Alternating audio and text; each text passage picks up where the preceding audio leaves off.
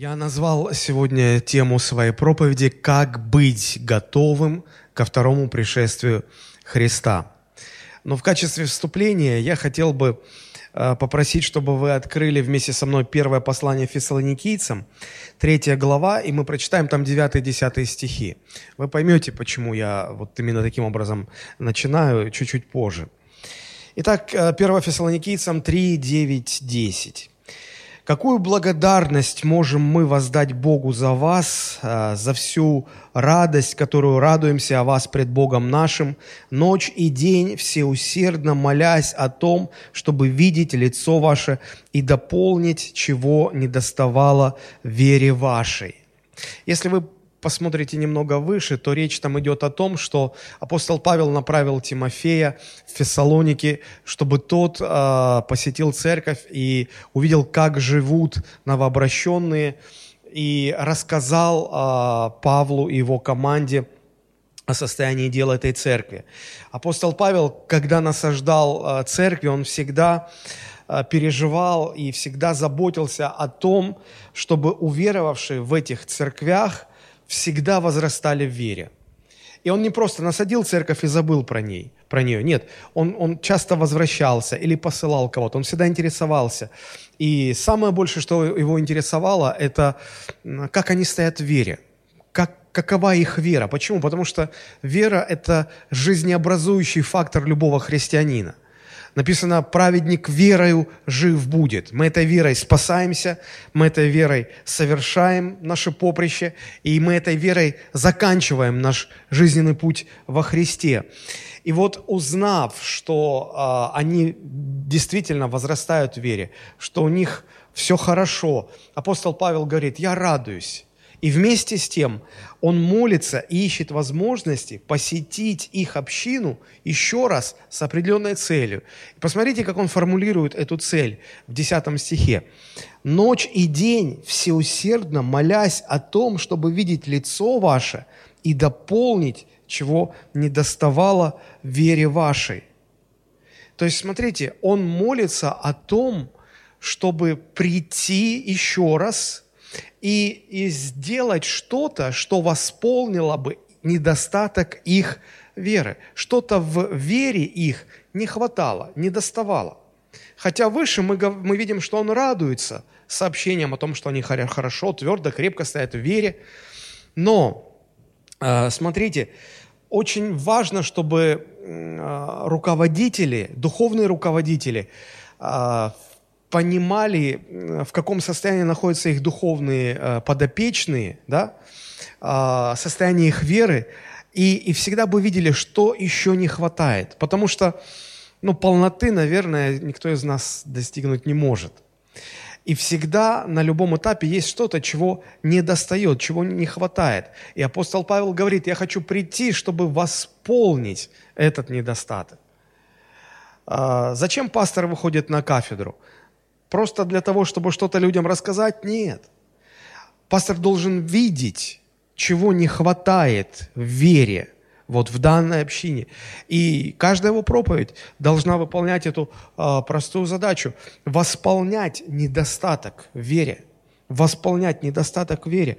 Наставник домашней группы, когда он проводит встречу своей группы, он это делает не для того, чтобы помочь людям хорошо провести время, но он должен это делать для того, чтобы понимая, чего не хватает его людям, восполнить недостаток их веры.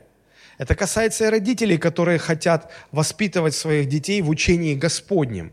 Родители должны видеть, что не хватает моим детям в вере, какой недостаток, и использовать каждую возможность общения, встречи, коммуникации, молитвы, чтобы восполнить этот недостаток, недостаток веры. Вы можете э, сказать, ну а чего не хватает моей вере? Чего может не хватать-то моей вере? Ну, я уже сказал, что вера – это то, чем мы живем. И поэтому, если нашей вере чего-то не хватает, то э, если это не восполнить, далеко не уедешь на такой вере.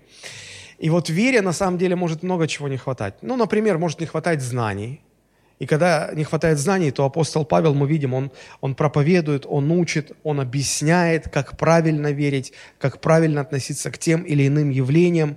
Вере может не хватать мотивации, когда человек знает уже, как правильно, но правильно не поступает. И тогда апостол Павел вдохновляет, а, побуждает, делает все для того, чтобы ну, возродить, как сказать, зажечь этот огонь, чтобы люди не просто знали, как правильно, но и, и поступали, как правильно. Вере может не хватать обличения. Очень часто, когда даешь людям свободу, когда доверяешь, и у людей что-то получается, то помните, как это э, старые революционеры называли головокружение от успехов случается, и нужно корректировать, нужно обличать. И тогда апостол Павел со всей строгостью обличает и, и запрещает, и, и воспитывает. Это тоже необходимо.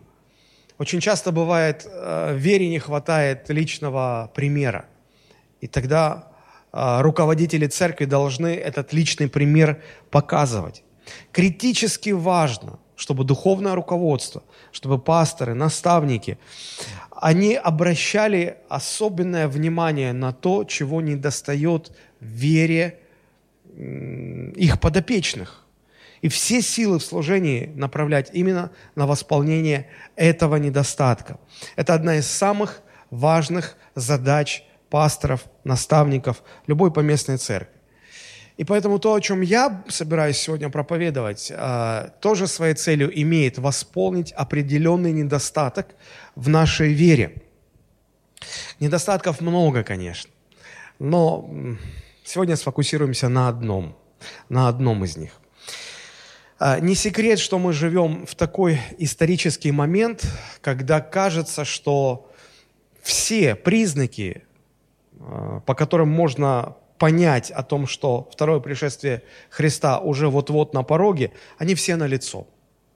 Они все вот, вот видны. И еще, я думаю, год назад, если бы нам сказали, что мы будем через год жить так, как вот мы сейчас с вами живем, мы бы, наверное, не поверили.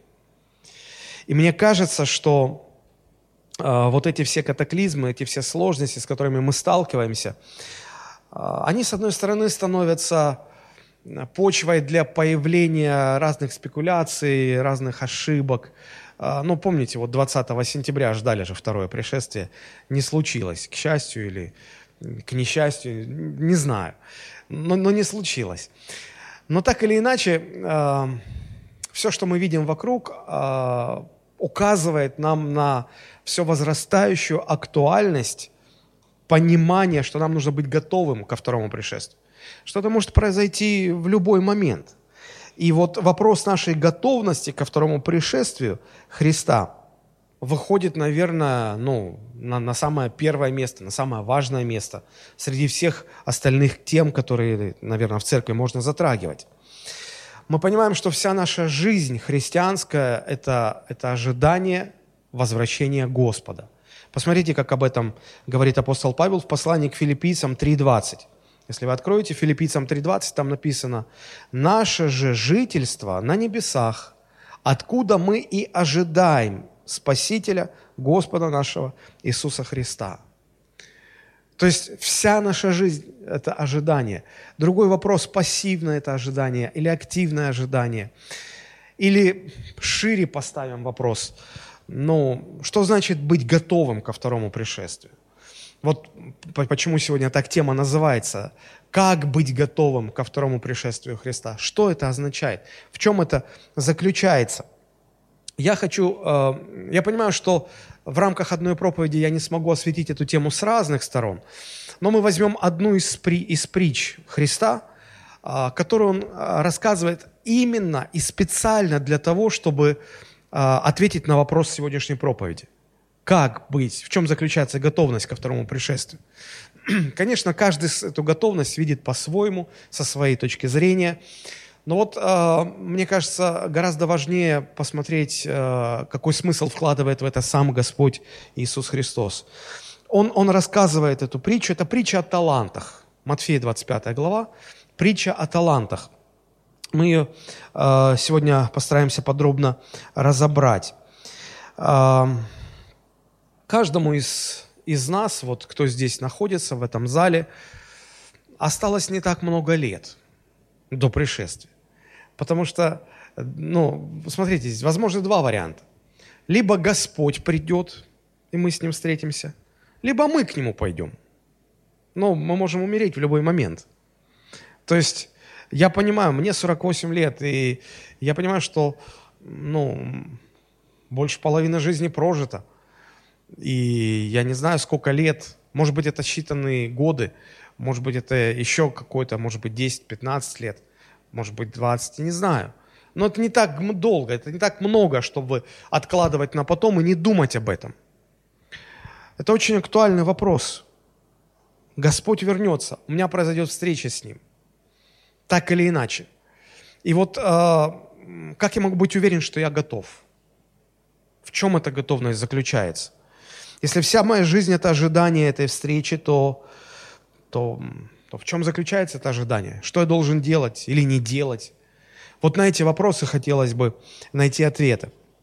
Итак, я сказал, что мы будем рассматривать притчу э, Христа о талантах.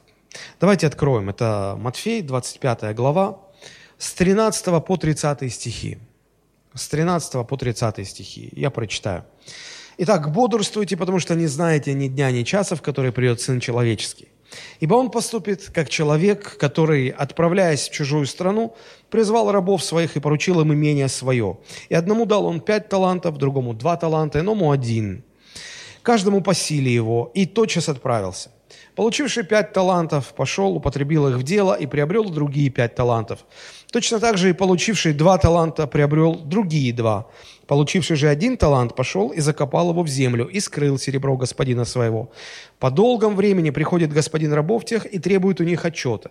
И подошед, получивший пять талантов, принес другие пять талантов и говорит, господин, пять талантов ты дал мне, вот другие пять талантов я приобрел на них. Господин его сказал ему, хорошо, добрый и верный раб, в малом ты был верен, над многим тебя поставлю, войди в радость господина твоего. Подошел также и получивший два таланта и сказал, господин, два таланта ты дал мне, вот другие два таланта я приобрел на них. Господин его сказал ему, хорошо, добрый и верный раб, в малом ты был верен, над многим тебя поставлю, войди в радость господина твоего. Подошел и получивший один талант и сказал, господин, я знал тебя, что ты человек жестокий, жнешь, где не сеял, собираешь, где не рассыпал, и, убоявшись, пошел и скрыл твой талант в земле, вот тебе твое. Господин же его сказал ему в ответ, лукавый раб и ленивый, ты знал, что я жну, где не сеял, и собираю, где не рассыпал. Посему надлежало тебе отдать серебро мое торгующим, и я пришед, получил бы мое с прибылью. Итак, возьмите у него талант и дайте имеющему десять талантов. Ибо всякому имеющему дастся и приумножится, а у неумеющего отнимется и то, что имеет. А негодного раба выбросьте во тьму внешнюю, там будет плач и скрежет зубов. Сказав сие, возгласил, кто имеет уши слышать, да слышит. Господи, дай нам эти уши, чтобы услышать, что Ты хочешь этой притчей нам сказать. Как всегда, для того, чтобы лучше понять какой-то фрагмент, надо обратить внимание на контекст, который окружает этот фрагмент. Если мы в, так вот с высоты птичьего полета посмотрим на всю 25 главу Евангелия от Матфея, то нетрудно заметить, что она состоит из трех а, больших частей – в самом начале это притча о десяти девах. У вас Библии открыты. Посмотрите, вот визуально разделите эту 25 главу на три части. Сначала притча о десяти девах. Да, видите ее? Следующая идет притча о талантах. И э, в заключении, третья часть, э, идет описание суда, который состоится сразу после второго пришествия. Очевидно, что вся эта 25 глава носит эсхатологический характер. Эсхатология – это раздел богословия, который изучает события последнего времени, чем закончится история церкви, история человечества и так далее. Вот. И мы видим, что э, вся эта глава, все эти три части, они ну, как бы являются продолжением одного, ну, одно вытекает из другого. Рассказывая притчу о десяти девах, Христос сам формулирует мораль этой притчи. Он говорит, это 13 стих. Смотрите, важно бодрствовать, потому что не знаете ни дня, ни часа, в который придет Сын Человеческий. То есть мораль или смысл притчи о десяти девах Надо бодрствовать. Нельзя относиться к этому так вот, ну, спустя рукава. Нужно бодрствовать. Ты ожидаешь и в ожидании бодрствуй. Дальше идет притча о десяти талантах. И сама эта притча рассказывает, а, Христос этой притчей показывает, в чем должно это бодрствование выражаться, в чем наше ожидание встречи, возвращения Господина, в чем заключается это ожидание, что нам нужно делать, ожидая возвращения Господина. И третья часть этой 25 главы, где описывается суд, который состоится после пришествия Христа, после возвращения. Да? А, то есть а, то была притча о талантах, где говорится, что Господин возвращается и распределяет награды или наказания. Вот. И потом уже это не притча, Христос описывает, как на самом деле будет, когда Он вернется.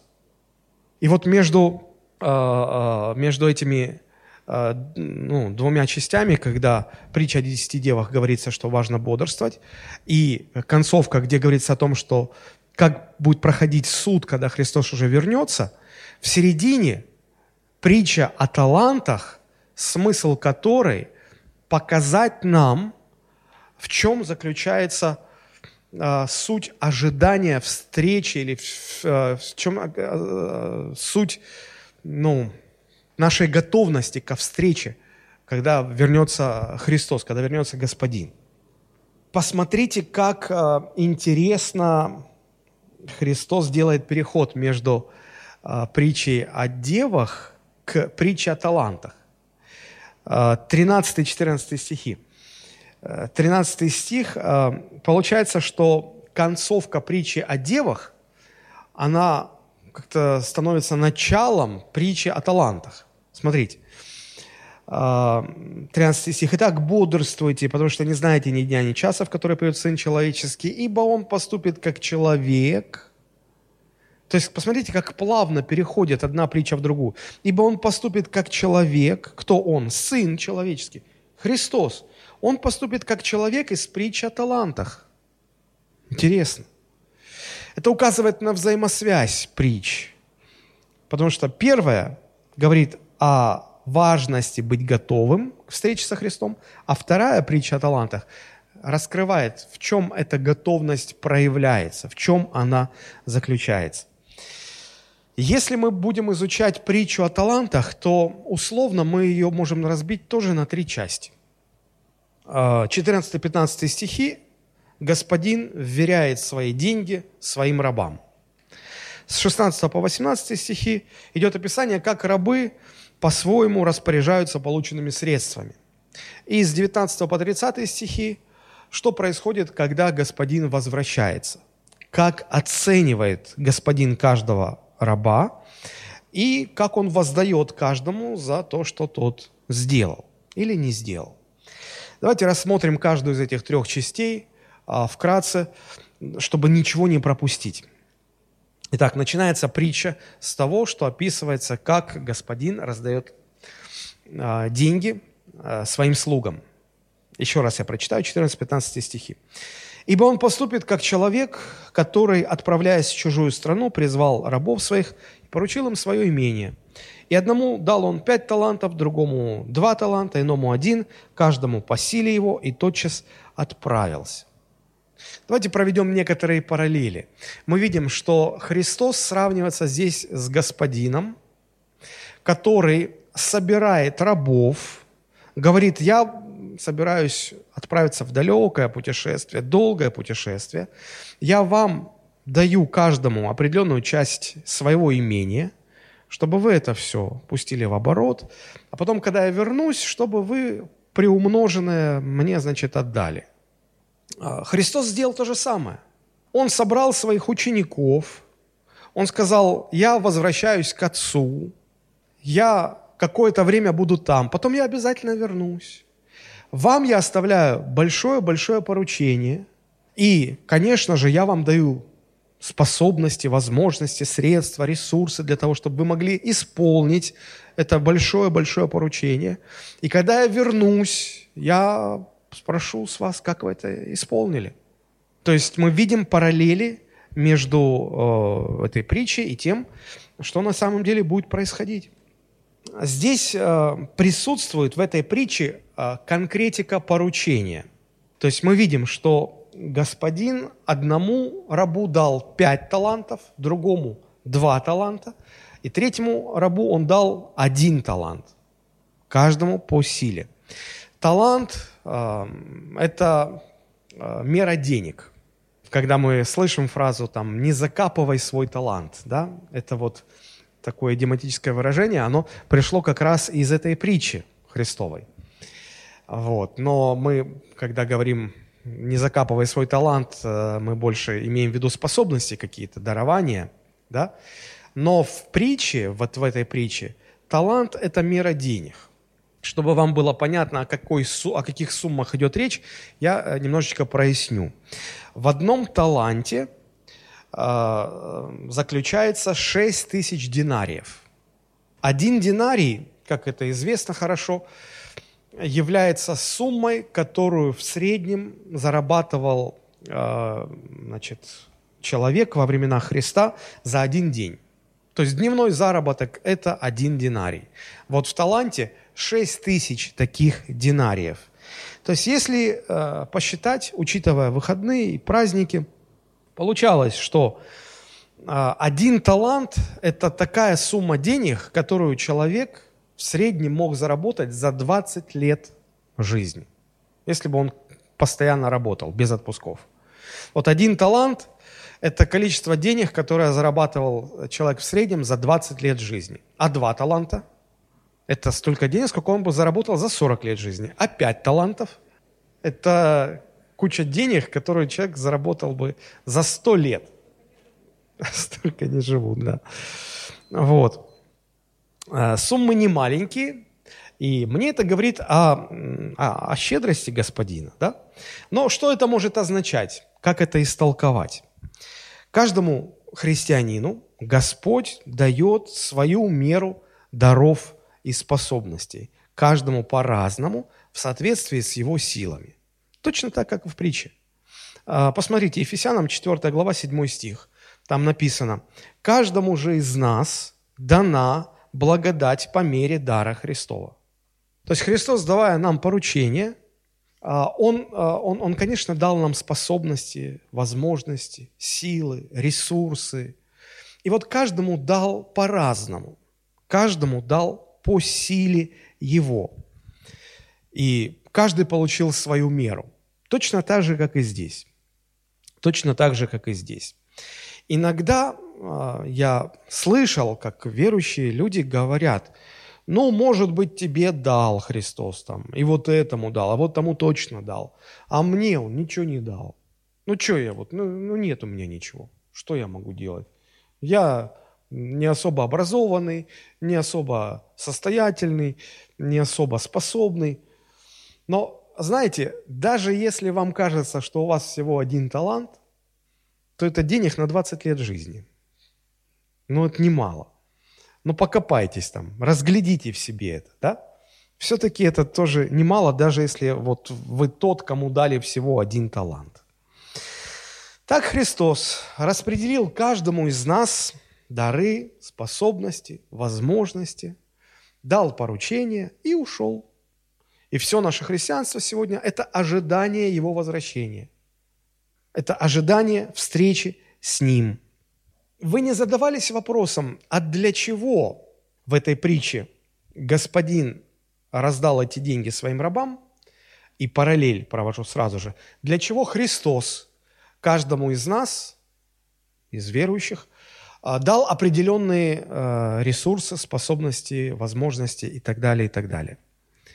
Ну, давайте к притче пока обратимся. Как вам кажется? А, тут вот вроде бы написано, а вроде не написано, для чего дал. Написано, что дал. Для чего? Чтобы они с голоду не умерли. Ответ мы найдем во второй части этой притчи. А, это 15, 16, 17, 18 стихи. Вторая часть, как я уже сказал, это, э, это там, где рассказывается, как рабы распоряжаются полученными средствами. Очень интересно здесь, давайте посмотрим. Получивший пять талантов пошел, употребил их в дело и приобрел другие пять талантов. Точно так же и получивший два таланта приобрел другие два. Получивший же один талант, пошел и закопал его в землю и скрыл серебро господина своего. А, как я уже сказал, интересно, что здесь а, явно и четко сказано, и конкретно сказано, а, кому сколько дали денег. Но здесь четко не сформулировано, что с ними делать. Вот не, сформу... не сформулировано. Мы можем только по косвенным признакам понять, что, ну вот, как там написано, да? А, «Ибо он поступит как человек, который, отправляясь в чужую страну, призвал рабов своих и поручил им имение свое». То есть эти деньги – это было имение господина. И э, сама фраза «поручил» – это означает не, не подарил, не отдал. Поручил, это значит, э, дал, отдал в управление, нужно управлять. А смысл любого управления в том, чтобы, сохранив, приумножить. То есть понятно, должно было быть понятно, что эти средства тебе дали на время, пока господин отлучился, чтобы ты их приумножил. Первые два раба именно так и поняли это дело. Именно так и поступили. Просто сохранить, ну, нет не, не так. Э, тогда почему каждому по, по, по, по разному количеству денег дал? По, почему то по силам? То есть э, по силам, значит, предполагается, что с этими деньгами надо что-то делать, какие-то усилия предпринимать. Кто-то может справиться с двумя талантами, кто-то может справиться с пятью талантами, кто-то только с одним может справиться. Вот, значит, усилия употреблять, надо работать, надо что-то с ними делать. Но конкретных инструкций, что делать, куда вкладывать, как приумножать, Христос не дал. Что это означает? Смотрите, в притче сказано о рабах, да, рабы. Нам не нравится это слово раб, правда же?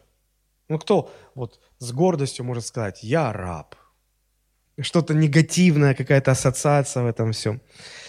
Обычно раб ассоциируется у нас э, с бесправным человеком, которого лишили всякой свободы, и он сам себе не принадлежит. Но посмотрите, таковы ли рабы здесь, в этой, в этой притче? Им поручили огромные суммы денег, им оставили свободу вложить их, как они посчитают нужным это сделать. То есть мне кажется, что рабы из этой притчи, они обладают большей свободой, чем некоторые топ-менеджеры каких-то больших современных корпораций. Потому что, ну, очень большая ответственность, а, большая свобода действий. И вот посмотрите внимательно. А, каждый христианин получил от Господа определенное количество ресурсов, талантов, в смысле даров, способностей, возможностей, умений – большое количество ресурсов. И все это получено не для того, чтобы использовать на свое благо. Вот ради своего обогащения. Все, что у нас есть сегодня, все, что дал нам Бог, способности, время, ресурсы, связи, ну вообще все ресурсы наши, они Божьи. И Бог дал им, их, их нам не для того, чтобы мы пустили их на свое обогащение. Он дал их нам для того, чтобы мы с их помощью умножили его активы, активы Божьего Царства. Но Христос конкретно не, не сказал, как умножить, куда вложить. Почему? Я думаю, что потому, что э, Бог дает нам свободу, свободу распоряжаться Его имуществом по нашему усмотрению – если, если мы понимаем, что это дано нам, чтобы приумножить Его Царство. Во всем этом деле то, надо понимать, что таланты не наши, они Божьи. Что умножать нужно не наши активы, а активы Божьего Царства. А что здесь наше? А наша здесь свобода и ответственность. Как мы а, поступим с тем, что нам доверено, с целью приумножить и распространить Божье Царство. По сути, эта притча учит, что верность Господу, помимо всего прочего, проявляется еще и в здоровой инициативности. Когда ты, ну, когда тебе даны, даны не четкие инструкции, а свобода действий. Верность Богу подразумевает и здоровую инициативность. А здесь вот у многих проблема, особенно у тех, кто успел пожить в Советском Союзе. А, если вы успели пожить в советское время, то эта жизнь вас а, крепко-накрепко научила тому, что всякая инициатива что? Вот видите, сколько единомышленников в зале. Всякая инициатива наказуема. И поэтому такие верующие, они всегда будут склонны к постоянным молитвам, конкретике. Господи, а что сделать? А куда пойти? А с кем? А, и, и я даже встречал верующих, которые ну, на полном серьезе перед тем, как выйти утром из дома, они молятся, Господь, мне надеть зеленую рубашку или голубую? А какова твоя воля? А мне э, это дело делать с этим человеком или вот с этим человеком? Они молятся об этом, и, как правило, никаких ответов они не получают. Ну, наверное, потому что Господь дает свободу. Я так думаю, что Господу не так уж и важно, у тебя будет зеленая рубашка или голубая. На завтрак ты съешь яичницу или жареную картошку.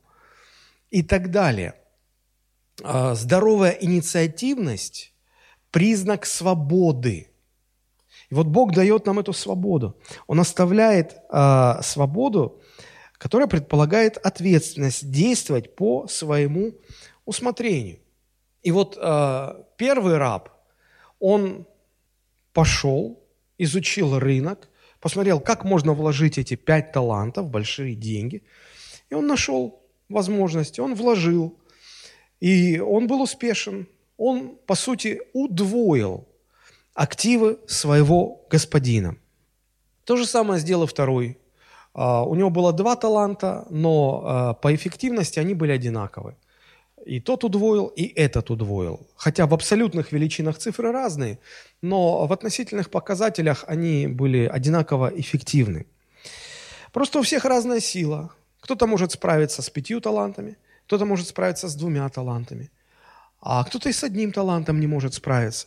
Силы у всех разные, поэтому и Господь доверил разное количество талантов каждому из нас. Но эти два раба, они оба проявили инициативу. Они не слали письма господину, господин, а как ты думаешь, а в этом можно вложить, а может в это, а может в это вложить? Это не просто поняли, что надо умножить, голова на плечах есть, делом своем мы знаем, вперед, работай, и имею успех в этом деле. Проблема была с третьим рабом. Он, видимо, вырос в Советском Союзе и до сих пор помнил, что всякая инициатива наказуема. А потому решил просто сохранить деньги своего господина. И у него в голове было, э, он человек злой, а он нехороший человек.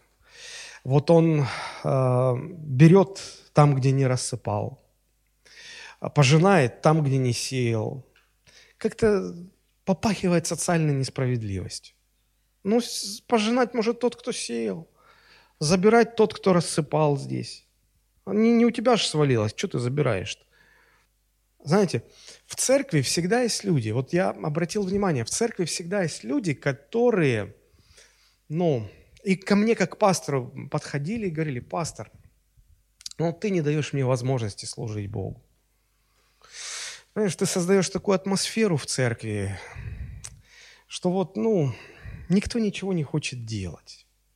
Вот единственное, что остается, просто зарыть свои таланты в землю и, и просто ждать. Вот как-то атмосфера такая. Ты человек злой, эту злость вот распространяешь. Поначалу я ну, относился к этому серьезно, потому что думал, может, действительно я что-то не так делаю. Но когда я изучал эту притчу, я увидел, что вот это умонастроение было только в голове третьего раба, больше нигде. Потому что первые два раба, у них все в порядке было. Они понимали, что им доверили, надо работать, принести прибыль, есть прибыль, все хорошо было. То есть вот такое состояние было только в голове у третьего раба. И вот я обратил внимание, что люди, которые нерезультативны, неплодотворны в церкви, в, в служении Богу, это люди, которым пастор всегда виноват, или руководство всегда виновато, или, или ну, наставник виноват, или вот тот, кто надо мной стоит, вот он виноват, он человек злой, он что-то мне там не, да, не, не дает, не позволяет, запрещает. Человек семь, наверное, ушло из нашей церкви с формулировкой, когда я спрашивал, говорю, почему вы уходите из нашей церкви? Они мне говорили одно и то же, пастор, ну, а, под вашим руководством, ну, я не могу, вот, ну, вы ограничиваете меня в служении, вы не даете мне служить Богу. Вот с вами не могу. Я говорю, ну, хорошо. Тогда я даже рад. Иди к другому пастору, чтобы с ним ты как-то больше смог послужить Богу. Я только рад буду в этом случае. Но, как выяснялось позже, там картина э, существенно не отличалась от того, что было в предыдущей церкви. Поэтому э, здесь очень э, важный момент. Здесь очень важный момент.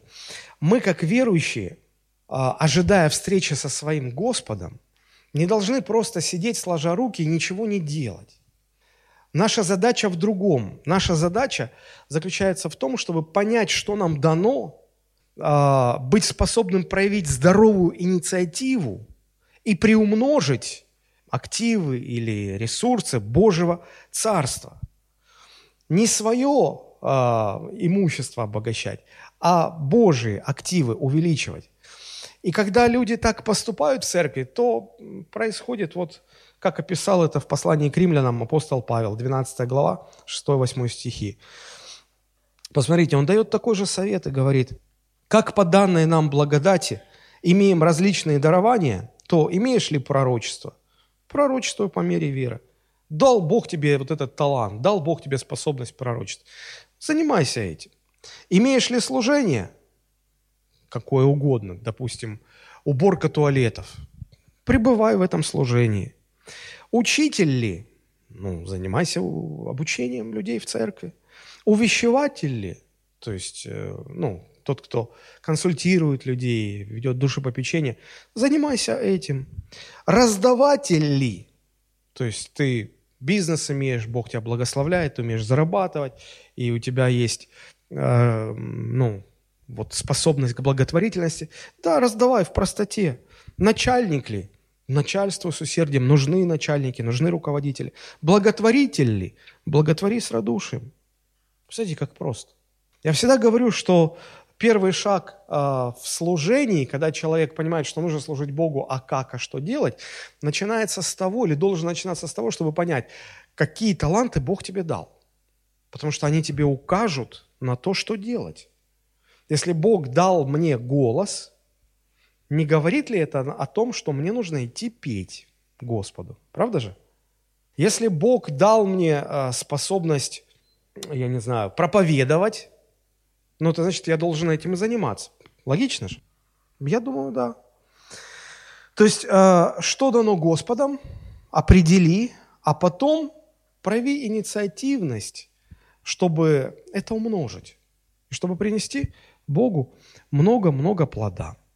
Но был там и третий раб, как я уже сказал.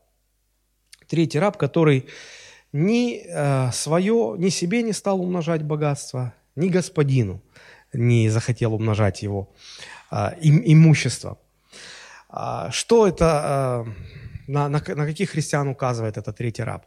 Это те христиане, которые полученные таланты, они их получили, но на служение Христу они не используют. Они просто э, зрители, наблюдатели. Они приходят посидеть в зале, послушать, посмотреть, оценить, как, что. Но по факту э, в своей поместной церкви они ничего не делают. Ну, ничем не заняты. Они свой талант просто закопали. Но Господь им поручил э, этот талант не для того, чтобы они закапывали. А есть еще ну, я так, если позволите мне немного пофантазировать. Есть еще четвертая категория, которой в притче нету, конечно. Но я сегодня их вижу в церкви, таких людей. В целом. Это христиане, которые имеют много способностей, даров, возможностей, ресурсов, но они их вместо того, чтобы использовать для э, умножения Царства Божьего, они их в землю не зарывают, и для Бога не используют. Они ими пользуются ради своего обогащения. Знаете, как это называется в мире? Нецелевое использование средств.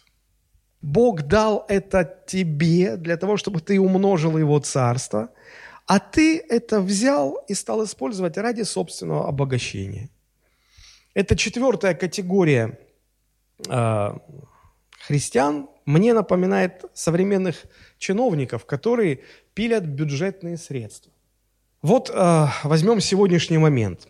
Из федерального бюджета поступают миллионы рублей, если, если не больше, сотни миллионов рублей на борьбу с этим пресловутым коронавирусом. Не так давно президент объявил, что он дал распоряжение, чтобы выделили деньги, чтобы каждый гражданин Российской Федерации, кто заболел коронавирусом, чтобы лечение оплачивалось из государственных средств. Что мы видим по факту? Я сам переболел, моя семья переболела.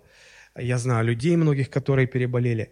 Даже когда ты в тяжелом состоянии попадаешь в больницу, тебя там не лечат. Тебе говорят, тебе нужно купить вот такие лекарства, и сумма – то 20 тысяч, 30 тысяч, 50 тысяч иногда. Вы купите эти лекарства и принесите, а мы пролечим. То есть государство выделило вам, чиновники, выделены вам деньги для того, чтобы вы их направили вот сюда, на благо государства, на государственные цели. А вы пилите эти деньги, вы их воруете. А если в церкви такое происходит? Бог дал тебе хороший голос – чтобы ты им славил Господа. А нет, ты в церкви не поешь, ты идешь в кабак, ты там поешь, ты в ресторане поешь, чтобы деньги зарабатывать. А здесь ты не поешь. Бог дал тебе фирму по, а, не знаю, по веб-дизайну, там, все, что связано с интернетом, социальными сетями – пастор просит и говорит, ну давай сделаем что-то, сайт для церкви. Не, у меня времени нет, я вот, мне нужно бизнес свой развивать. Тебе Бог дал эти возможности, а ты их используешь для себя, а для церкви нет. У тебя там студия своя, ты э, фотографируешь, ты э, видео свадьбы там всяких записываешь, продаешь бизнес, хороший бизнес. И говоришь, ну в церкви поснимай. Нет. Ну, ну а как это? Как это называется? Чем вы отличаетесь тогда от коррумпированных чиновников, которые пилят бюджетные средства? Ну, так и вы пилите веренные вам Господом способности, дарования, таланты. В церковь нет. А, а, а для себя да. Ну, замечательно. Замечательно. Вы пошли даже еще дальше, чем этот третий раб из этой притчи. Вот эта вторая часть в этой притче говорит нам о том, чтобы мы были способны к здоровой инициативе для того, чтобы веренные нам способности, возможности, ресурсы мы могли пустить на умножение Божьего Царства, чтобы Господин наш, придя, получил с прибылью, чтобы была какая-то прибыль. И вот э, мы подходим к третьей части, когда Господин все-таки возвращается, и что происходит? И что происходит?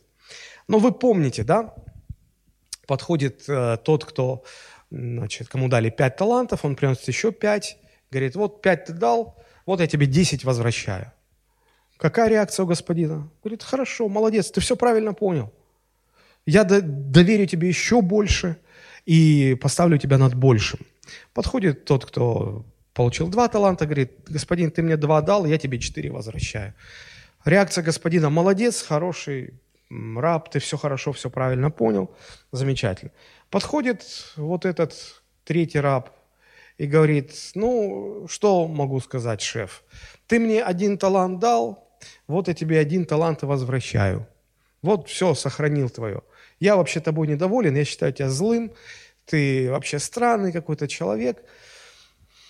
Ну, в общем, вот тебе твое. Казалось бы, ну а что плохого-то? Талант получил, талант отдаешь. Вроде не так уж плохо, да, вроде не, не так уж, не, ну, нехорошо поступает он. Но посмотрите, что говорит э, господин. Он говорит, заберите у него этот талант и отдайте тому, у кого 10. А люди говорят, как, ну у него же уже 10, зачем ему еще 11? Где же справедливость? А господин говорит, всякому имеющему дастся и приумножится. а у не имеющего отнимется и то, что он имеет. О чем идет речь? Всякому имеющему приумножится. Имеющему что? Ну, поразмышляйте. Имеющему что? Способности нет. Какие-то возможности нет. Понимание. Понимание, что то, что тебе верено, нужно умножить для своего господина. И лучше всех в этом, конечно, оказался первый раб. Поэтому господин говорит, вот ему и отдайте. Он лучше всего распорядится этим всем. Отдадите тому, который с двумя был, может быть, да, но, но этот сильнее.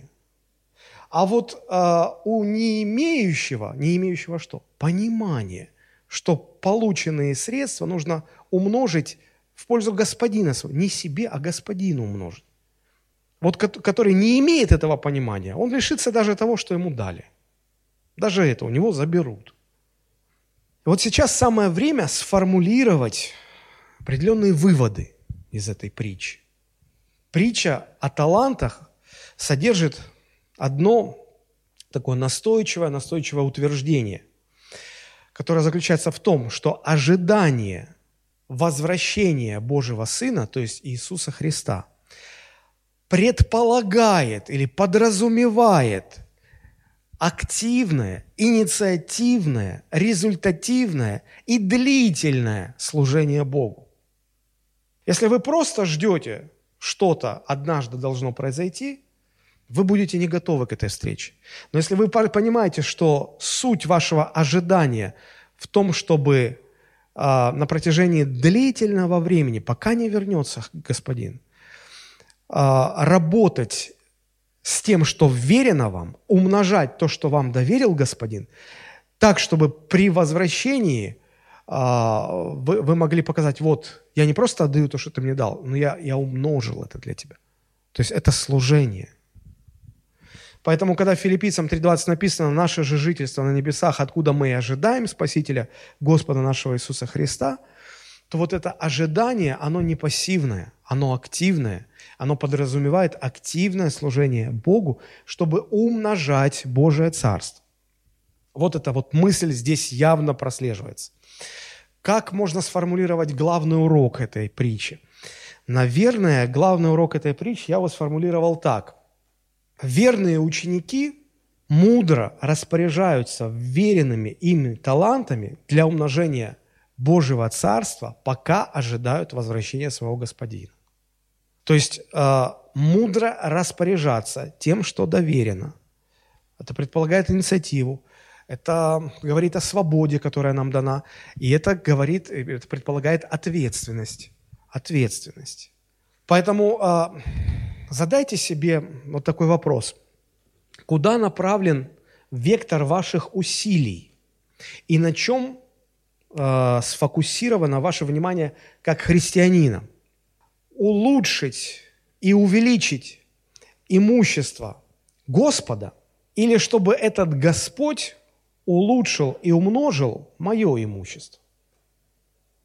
Я прихожу ко Христу для того, чтобы я умножил его активы, его царство, то, что он мне дал. Или я прихожу к моему Господу, чтобы этот Господь умножил мое имение. Я прихожу к Нему, чтобы Он меня сделал состоятельным, успешным, влиятельным и так далее, и так далее. Жену дал, работу дал, еще что-то дал. Вектор, направление, на чем сфокусировано? Как вы рассматриваете свое христианство? Как вы думаете, вот слава Богу, что я христианин, это значит, у меня есть Господь, Он мне во всем будет помогать, Он мне поможет прожить счастливую э, жизнь, благополучную жизнь, слава Богу, аллилуйя. Это один взгляд.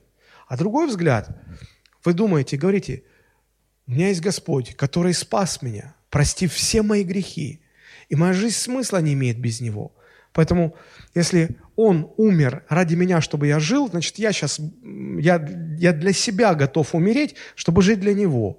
И поэтому все свои возможности, время, все ресурсы я отдаю на то, чтобы умножать Его Царство. Это совершенно другой взгляд. Значит ли это, что мы своим служением спасаем себя? Нет, ни в коем случае. Мы служим как уже спасенные люди, как э, Его управители, как те, кому, кому Христос доверяет. Но если мы не оправдываем Его доверие, э, если мы так и не поняли, что мы должны делать, и просто закопали его таланты или, что еще хуже, использовали для себя, то нас ожидает участь того злого раба, третьего раба. Что с ним произошло? Его бросили во тьму внешнюю. То есть наш отказ служить Богу становится причиной потери нашего спасения. Вы вдумайтесь только в это. Мой отказ служить Богу становится причиной потери моего спасения. А, я уже говорил, что на первый взгляд позиция третьего раба, она какая-то вроде не такая уж, ну, что там криминального-то он сделал? Ну, дали талант, он таланты вернул. А вот давайте по-другому на это посмотрим. Вот вы сейчас поймете. Может быть, кому-то жалко, зачем вот этого третьего раба прям во тьму внешнюю, почему он вообще там потерял спасение. Ну а что делают с чиновником, которому вверены огромные деньги – для использования их по назначению, а он берет их и закапывает. Вот как, как сегодня эти полковники Захарченко. Миллиарды складируют в своих квартирах. Вот закопал в своей квартире. Он даже на себя, он даже не может это потратить. Захотел бы, он не может.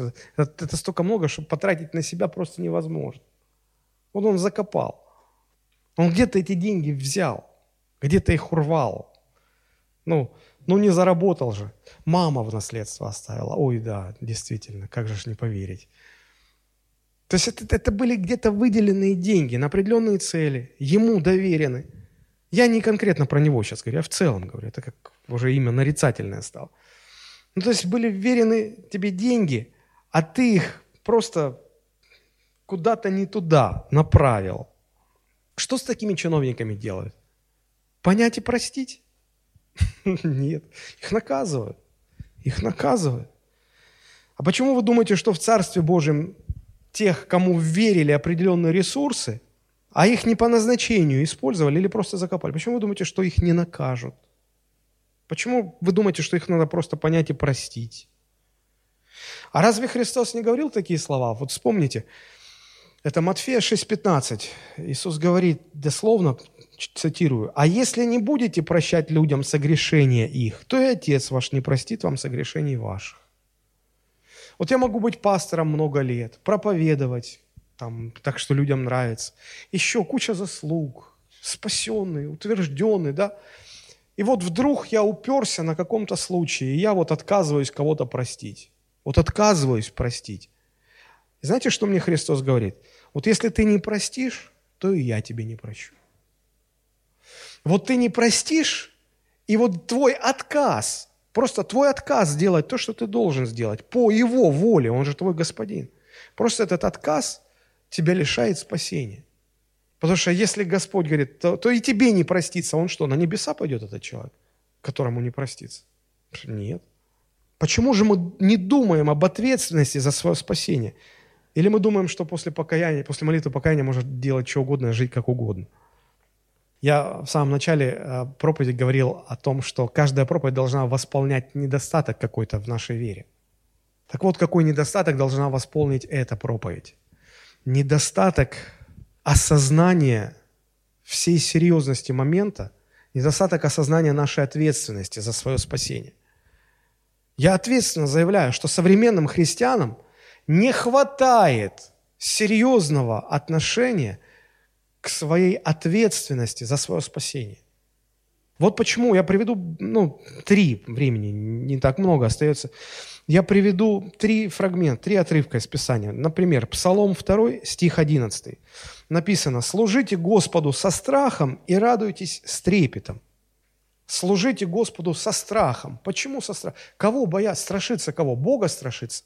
Страх должен быть перед ответственностью перед ответ тебе доверили спасение. Это предполагает ответственность. Со страхом и трепетом относись к этой ответственности. Ефесянам 6.5. Рабы, повинуйтесь господам своим по плоти. Тогда было еще рабовладение. Рабы, повинуйтесь господам своим по плоти со страхом и трепетом, в простоте сердца вашего, как Христу.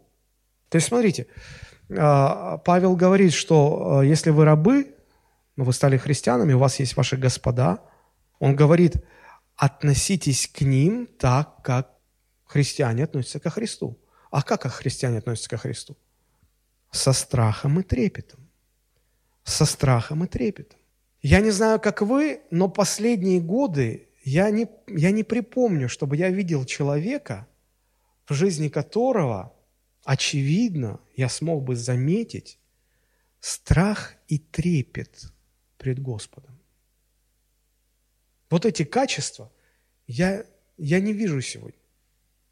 Сегодня какая-то вульгарность наоборот. Сегодня как-то люди ведут себя, ну, как будто они тут короли, как будто они тут важные такие. Я не знаю, о чем вообще они думают, но, но я так понимаю, что, ну, ладно, вот прямым текстом, Филиппийцам 2 глава, 12 стих. Вот просто, чтобы уже тут сравнение, а тут прямым текстом. Филиппийцам 2.12. «Итак, возлюбленные мои, как вы всегда были послушны, не только в присутствии моем, но гораздо более ныне во время отсутствия моего, со страхом и трепетом совершайте свое спасение». Совершайте свое спасение. Это не значит, что нам его надо зарабатывать. Нет, оно для нас приобретено. Мы его уже получили, это спасение. Вот эта фраза «совершайте спасение» означает «несите ответственность за свое спасение». Несите ответственность за свое спасение со страхом и трепетом. Страх не потому, что я там страшусь Бога, трепет не потому, что Бог ужасный, а потому что ответственность очень высокая. Ответственность очень высокая. Когда хирург, делая операцию на сердце, стоит перед телом пациента – раскрыта грудная клетка, и там бьется это сердце, и тебе нужно какой-то миллиметровый там сосудик как-то поджать или что-то сделать. Понимаете? А, хирург, который стоит над телом пациента, почему он с трепетом и страхом подходит? Потому что он понимает, одно, одно не то движение, чуть-чуть не то движение – и, и он загубит эту жизнь. Одно, неловкое, чуть-чуть меньше, доля миллиметра в сторону, и он загубит. И поэтому у него пот, его там, он, он, он стоит, он фокусируется, он, он максимально напряжен, он со страхом и трепетом подходит, чтобы сделать эту операцию, потому что он понимает ответственность за жизнь пациента. А здесь у нас ответственность за спасение, которое Христос для нас совершил. И вот у нас огромный недостаток страха и трепета за ответственность, за спасение. Вот, мне кажется, чего не хватает вере нашей. Друзья, это очень важно. Очень важно. Отказ служить Богу, отказ покоряться Христу, отказ использовать веренные нам средства – и ресурсы, и таланты для умножения Божьего Царства может стать причиной того, что мы, нас ждет участь третьего раба. Поэтому служите Богу со страхом и трепетом. Используйте все, что у вас есть. Все ваши ресурсы, возможности, все, что есть для умножения Божьего Царства. Тогда и только тогда вы будете готовы ко второму пришествию Христа. Из этих трех рабов кто был готов? по факту. Первые два. Почему? Потому что все время ожидания своего господина они использовали то, что им было доверено, и вкалывали, чтобы это умножать. Правда? А третий почему был не готов? Потому что полученное он закопал и вообще его не использовал, не работал, ничего не делал. Никакой инициативы. Вот и все. Конечно, я понимаю, что вопрос готовности, он многогранный, и только к этому одному не сводится. Но в конце концов эту притчу Христос рассказал именно с одной целью – показать, что значит быть готовым ко встрече своего Господина. Потом подумайте э, над своей жизнью, что вы делаете для Него, на какого а, из этих трех рабов вы больше похожи в своей жизни. Сделайте какие-то выводы, может быть, что-то измените в своей жизни. И тогда, глядишь, этот недостаток в вере – и восполнится. И что-то поможет нам не оказаться в положении третьего раба, а оказаться в положении второго, а лучше первого раба. Аминь. Давайте мы поднимемся и помолимся.